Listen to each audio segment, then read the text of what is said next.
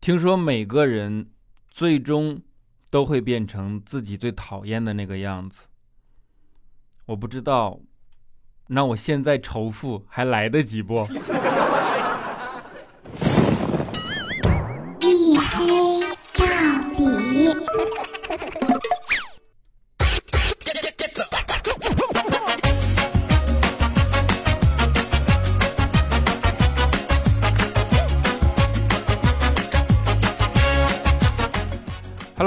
欢迎收听啊！这里是大型不奇幻、不悬疑、不科普、不励志、不时尚也不青春，唯独认真搞笑的娱乐脱口秀节目《一黑到底》，拯救不快乐，我是你们的隐身狗六个小黑。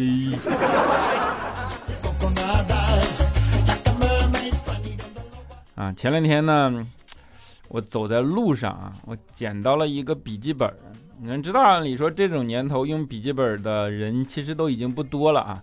然后就正因为这样，这事儿挺好奇嘛，我就捡起来，大概翻看了一下里边的内容啊，结果看完了，看得我说实话有点心酸啊。它里边是这样写的啊：周一啊，今天支出二点五元，一天我吃了三个包子；周二，今天支出五元啊，这一天我吃了两袋泡面；周三啊，今天支出四元啊，吃了一小碗面；周四，今天蹭饭，竟然没有任何支出啊；周五。支出五元啊，买了两个面包。周六，逛街丢了三百块钱。后边写个老子再也不省钱了。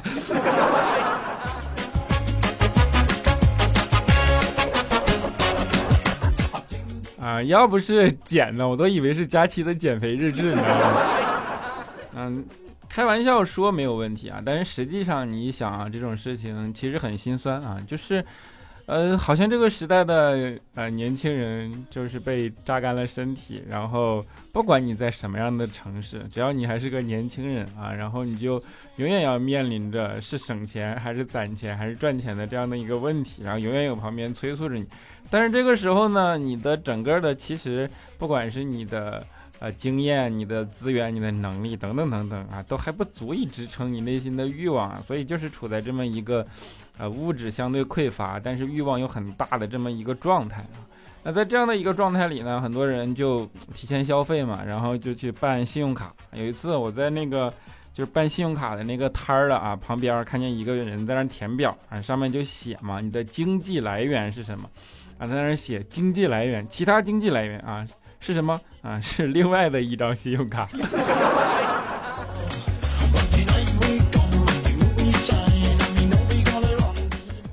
就，是大部分社畜的现状啊。然后怎么说呢？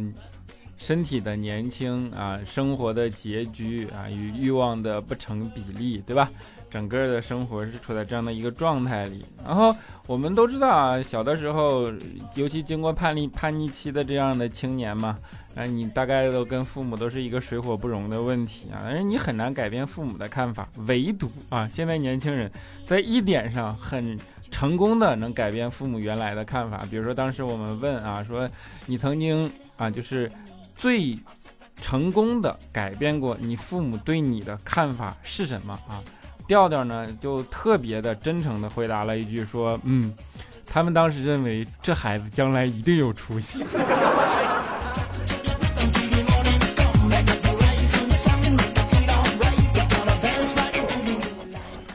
中国的家长就是这样的，都是望子成龙的，对吧？然后。呃，都希望自己的小孩长大了以后能够光宗耀祖，对吧？能够衣锦还乡啊！你听一听中国成成语里的这些美好的词汇，对吧？但是呢，我们的家长往往又是拧巴的，你知道吗？比如说啊，小的时候，家长最名正言顺，或者说最严厉的教育孩子的是两件事儿。第一件事是不要和陌生人说话。第二件事是不许早恋，对吧？但是，一旦当你迈过成年的门槛，他们马上就希望你变成一个叫做什么社交小打手、小小能人，对吧？小达人，对吧？然后甚至恨不得你能去外交啊！一旦迈过成年线，甚至希望你马上就能生个孩子出来。这就是中国家长的拧巴之处啊！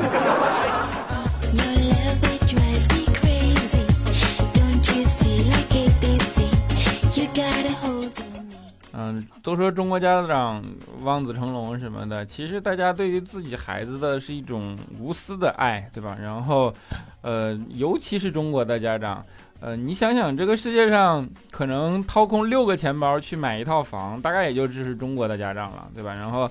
把自己的所有的一切都给自己的孩子，把后代的生活看成是自己生命的延续，神圣且不可侵犯，对吧？比如说以前我们上学的时候，就是我有朋友，他当时说不想住校了，父母二话没说就给他买了套房。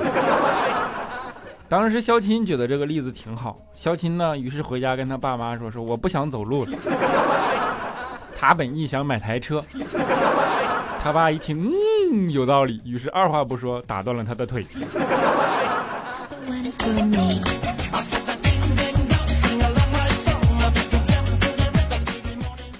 家长啊，爱自己的孩子啊，还会控制自己的孩子，然后对吧？爱控制变成了爱的一种表现，然后有些很多的事情还会替自己的孩子做主，对吧？帮着自己的孩子去做很多的事情。有一次我们在商场。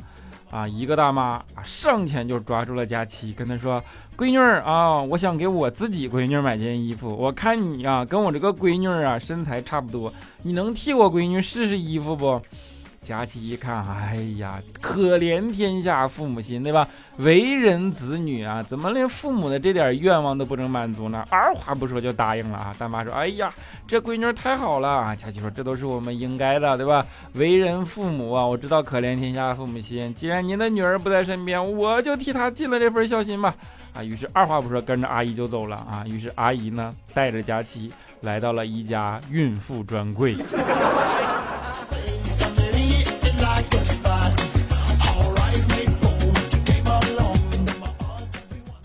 其实是我们跟父母的关系，对吧？我们不管怎么去吐槽、开玩笑，说父母对我们怎么怎么样，其实我们都是在父母的呵护、在父母的羽翼下长大的啊。然后是父母小心翼翼地保持了我们童年世界的大脑的整个的纯洁，对吧？保证了我们生活不受过早的受社会的洗礼和毒打，保证了我们还能单纯的去过这个童年。所以说，呃，大家才说嘛，有些人童年治愈一生，对吧？所以我们每个人才会向往啊，回忆我们的童年啊。我的童年其实当时就很就是天真无邪的嘛。小的时候你知道吗？见着那种 ATM 机。然后你当时就想，我的天哪，他一天吐这么多钱，对吧？那个阿姨啊，肯定特别辛苦。哎，长大了以后才知道嘛。你说每天那么多存款进进出出，还要负责点钞，这么大的工作量，对吧？ATM 机里怎么可能有阿姨工作嘛？我其实想想，我觉得我小时候也挺傻逼的啊。你觉得工作量这么大，好歹你也找个男的呀，对吧？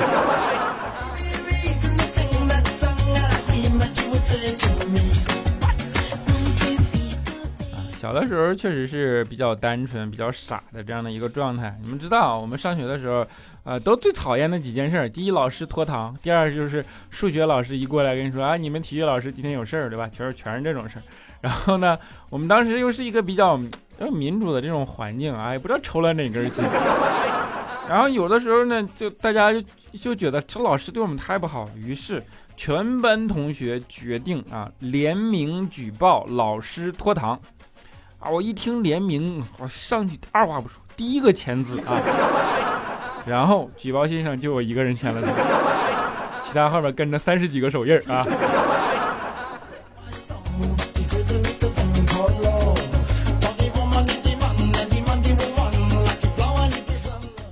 啊，这就是天真无邪嘛。然后长大了以后，你就。会面临着社会的毒打了，对吧？然后你要出来工作，你要自己养活自己，你要日晒雨淋，你要雨打风吹，你要去接受生活的洗礼，呃，去赚钱，去顶天立地，去成家立业，对吧？齐家治国平天下，等等等等，一路的这样的过来啊。当时我们也是工刚工作的时候嘛，特别辛苦，夏天一直在外面啊工作，晒都晒黑了嘛。于是呢，我觉着挺啥的，我就想去买点这个美白的护肤品，对吧？到了那儿以后，跟售货员说，我说我要个美白的产品，售货员当。当时听了以后，二话不说就夸我呀，说：“哎呦我去，你这中文说的可真他妈好呀！”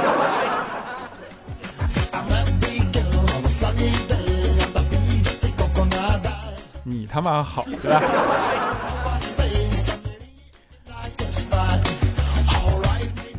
啊，没有办法，知道为啥叫小黑了吧？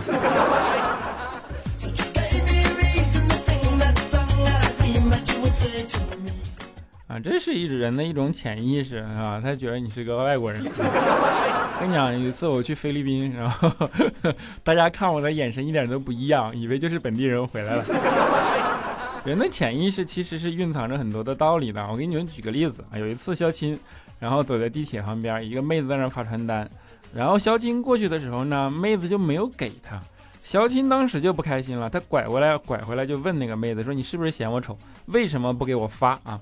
那个发传单的妹子呢，一脸懵逼说：“妇科广告你也要？”肖亲看了看妹子说：“你呀，就是嫌我丑，不然你怎么知道我没有女朋友？”妹子想了想，不置可否。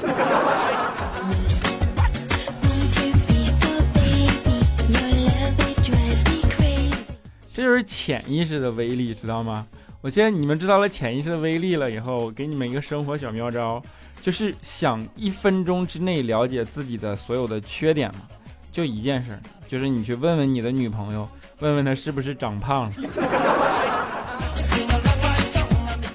不用一分钟，可能二十秒钟你就知道了自己的缺点，剩下的四十秒你可能啥也听不着。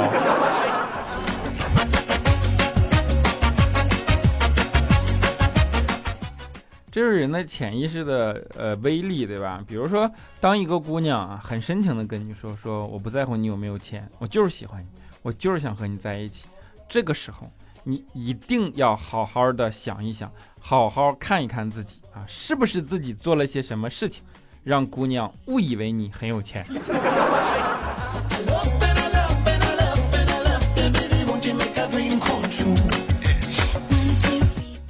啊，再比如之前你像佳期我们在一起嘛，就老爱开玩笑，对吧？然后有一次呢，我们就说我说，哎，你就咱老聊这些，别能聊一些没有营养的话题吗？你不觉着无聊吗？佳琪想了想说，嗯，我今天中午啊在公司吃了鸡蛋、青菜、香蕉、苹果，嗯，然后呢还喝了点燕麦片，就了点酸奶，哎，你觉得怎么样？够营养不？热量还低，不长肉哟。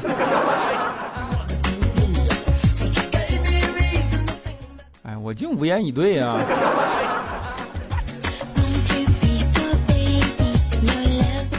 这是也是潜意识啊，你知道啊，佳琪减肥都减魔上了，对吧？然后一啥事儿，营养也好，健康也好，什么什么，就是就老往这个上面去想，老往这上面去贴。为什么？因为佳琪知道，人的潜意识是很现实的。比如说，只有漂亮的女生，只有看到漂亮的女生啊，然后。男人的那种反应啊，才叫怎么说呢？比如说害羞，男人不可能不恰当啊，那心动也好，反正才叫不自然，对吧？就是说害羞吧。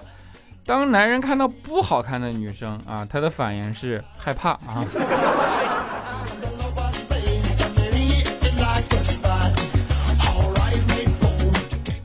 啊，当然佳琪身上还有一个优点啊，就是佳琪比较温柔啊。他做什么事儿呢？都特别喜欢征求一下别人的意见啊，经常就想问我说：“我削你，你信不信？你想死，你是不是？”这么温柔体贴、善解人意的女人，对吧？单身活该啊！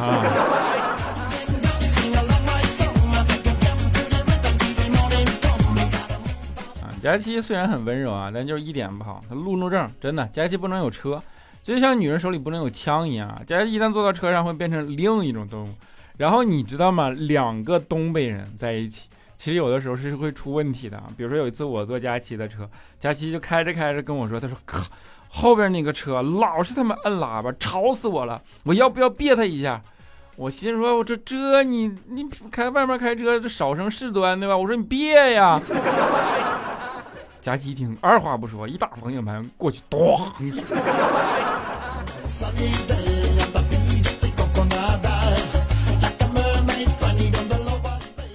这就是口音惹的祸。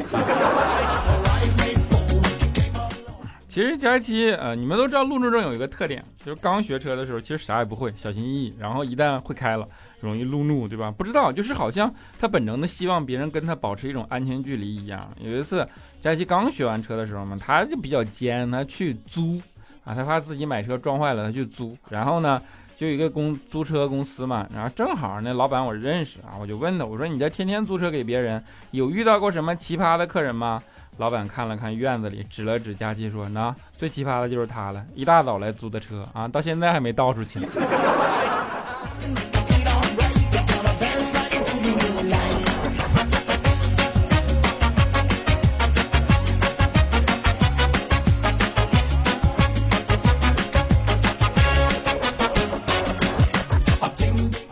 好了，一小段音乐啊，欢迎回来，这里是大型不奇幻不悬疑不科普不励志不时尚也不青春，唯独认真搞笑的娱乐脱口秀节目一黑到底，我是一身狗六个小黑，不知道怎么一嘴瓢就把这个念出来了啊，不重要啊，在这儿给大家口播一下我的私人微信号啊，叫做六个小黑六六六啊，六个小黑的全拼加上三个数字六，欢迎你们来加，可聊骚可催更，但是不做题，好吧？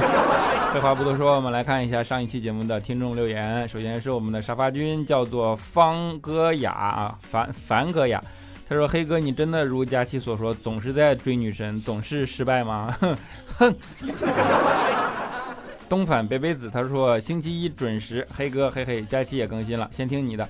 作为一个学生党，星期一是真的不快乐。今天又被那个娘里娘气的数学老师给骂了一顿，问我怎么又考了九十九，我很无语啊，压根儿就没有检查那个答案没写。不过没关系，还是第一名。佳期不靠脸也能吃饭，不过佳期老说自己丑，我觉得他是个谐星主播，超可爱。第一次评论，嗯，从你的评论，我猜你是个小学生吧。”苍耳妈妈仙气飘飘，她说从去年年底到现在一直忙，天天加班，都没有时间给你留言了啊！今天过节没有收到任何礼物，唯一开心的就是等到了你的节目更新，暂且就当节日祝福了吧，哈哈，这个日子就得学会苦中作乐呀！加油，么么哒！睡觉减肥，他说黑啊，纠正一下，你这不叫拖更，叫断更啊！不过呢，要让我承认你拖更也行，要不这周你再录一期，我就不啊！小 E C 他说今天终于加上小黑的微信，看他照片很帅呀啊！我就是感觉跟声音不太符，声音感觉憨憨的，人就有一种成熟感。给小黑比个心，这都分不清你是在骂我还是在夸我。爱小黑，爱小黑，他说黑哥每次做英语考研真题的时候，我就必须听你的声音，不然我就发困啊，想睡觉。你说奇不奇怪？哎，以前不都说这个声音可以催眠吗？不重要，又开发了一种功能啊！我明天把它收费，当做当做这叫什么闹铃对吧？NJ 梅子他说在创业啊，睡在办公室一个人睡，害怕睡不着。小黑听着你的声音才能入睡，从上大学到现在一直陆陆续续听你的声音，一起加油啊！加油没问题，不 是你连创业的胆儿都有，你还怕一个人睡觉？我的天！这是 Super Scientist 啊，他说黑哥加油！每次我晚上干作业的时候都是听你的声音的。你拖更不重要，只要不断更就可以啦。黑哥要是读到我，我就去背政治啊，快去背吧！为了你的好好学习，我也是拼了啊！唧唧 VU 他说小黑我在美国留学，你这故事真的很影响我睡觉，以后故事多更点，我不喜欢睡觉，没毛病，么么哒。